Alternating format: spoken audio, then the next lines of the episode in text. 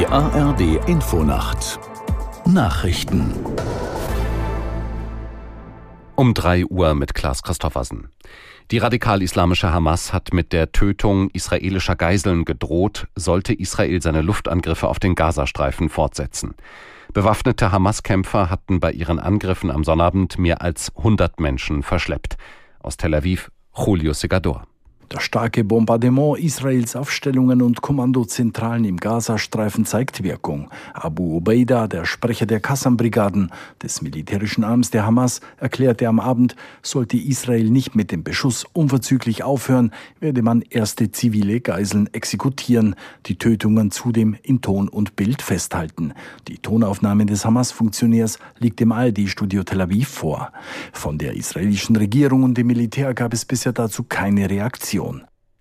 Deutschland, die USA, Frankreich, Italien und Großbritannien haben Israel ihre Unterstützung zugesagt.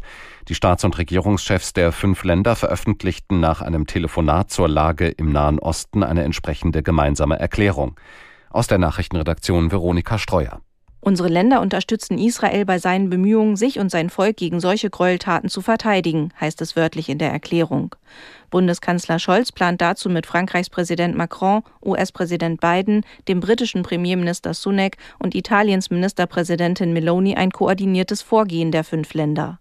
In ihrer Erklärung verurteilen sie außerdem noch einmal die Angriffe durch die Hamas als entsetzliche Terrorakte. Sie heben hervor, dass sie den Wunsch nach Gerechtigkeit und Freiheit für Israelis und Palästinenser gleichermaßen unterstützen. Die Hamas vertrete diese Bestrebungen jedoch nicht, heißt es. Die Außenminister der EU wollen sich auf einem Krisentreffen heute ebenfalls zur Lage in Israel austauschen und ihre weiteren Schritte besprechen. Dabei wird es auch um die Frage gehen, ob es in Zukunft noch Hilfsgelder der EU für die palästinensische Autonomiebehörde geben soll. Das Treffen findet im Hybridformat, also teils online und teils persönlich in Maskat im Oman statt. Dort nimmt der EU-Außenbeauftragte Borrell aktuell an Gesprächen mit Vertretern aus Staaten der Golfregion teil. Der Bundestagsabgeordneten der Linken Wagenknecht droht ein Ausschluss aus der Partei. Zahlreiche Mitglieder hätten einen entsprechenden Antrag unterzeichnet, teilten die Initiatoren mit.